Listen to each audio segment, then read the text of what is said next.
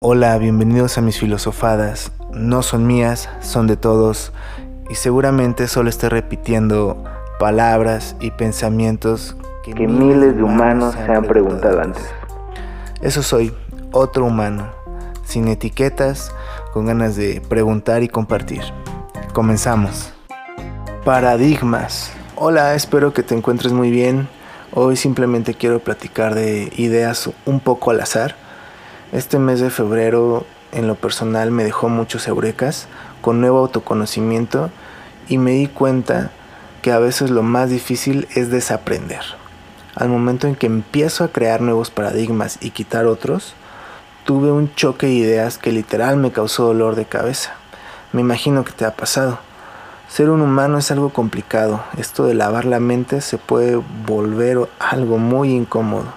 Ahora entiendo por qué el crecimiento personal es algo que para muchos es humo o cosas de vende humos, como algunos se refieren a las personas que promueven este tipo de técnicas para la transformación de vida.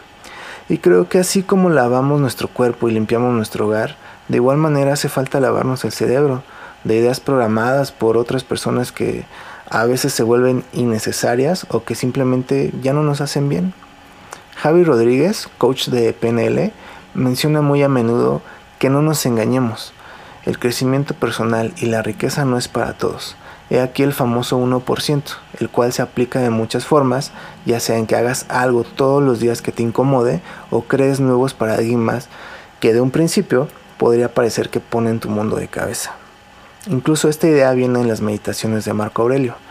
Creo firmemente que si no esforzamos la máquina un poquito más allá de lo que creemos que son nuestros límites, nunca sabremos cuál es nuestro verdadero potencial y esto nos depara a convertirnos en zombies.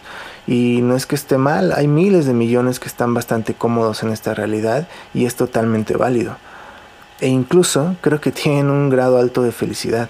Yo me he topado con ansiedad en este desarrollo de nuevas habilidades, pero a la vez este tipo de conocimiento te guía al autocontrol de las emociones. Y lo que pasa en ese preciso momento son los famosos eurekas. Increíblemente se dispersa la niebla de la mente y empiezan a aparecer ideas más grandes de lo que ya imaginabas.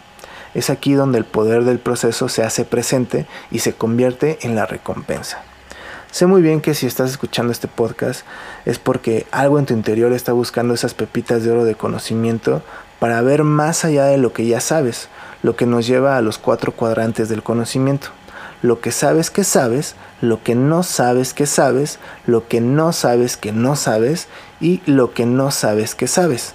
Hay algunas cosas que están dentro de lo que no sabes que sabes.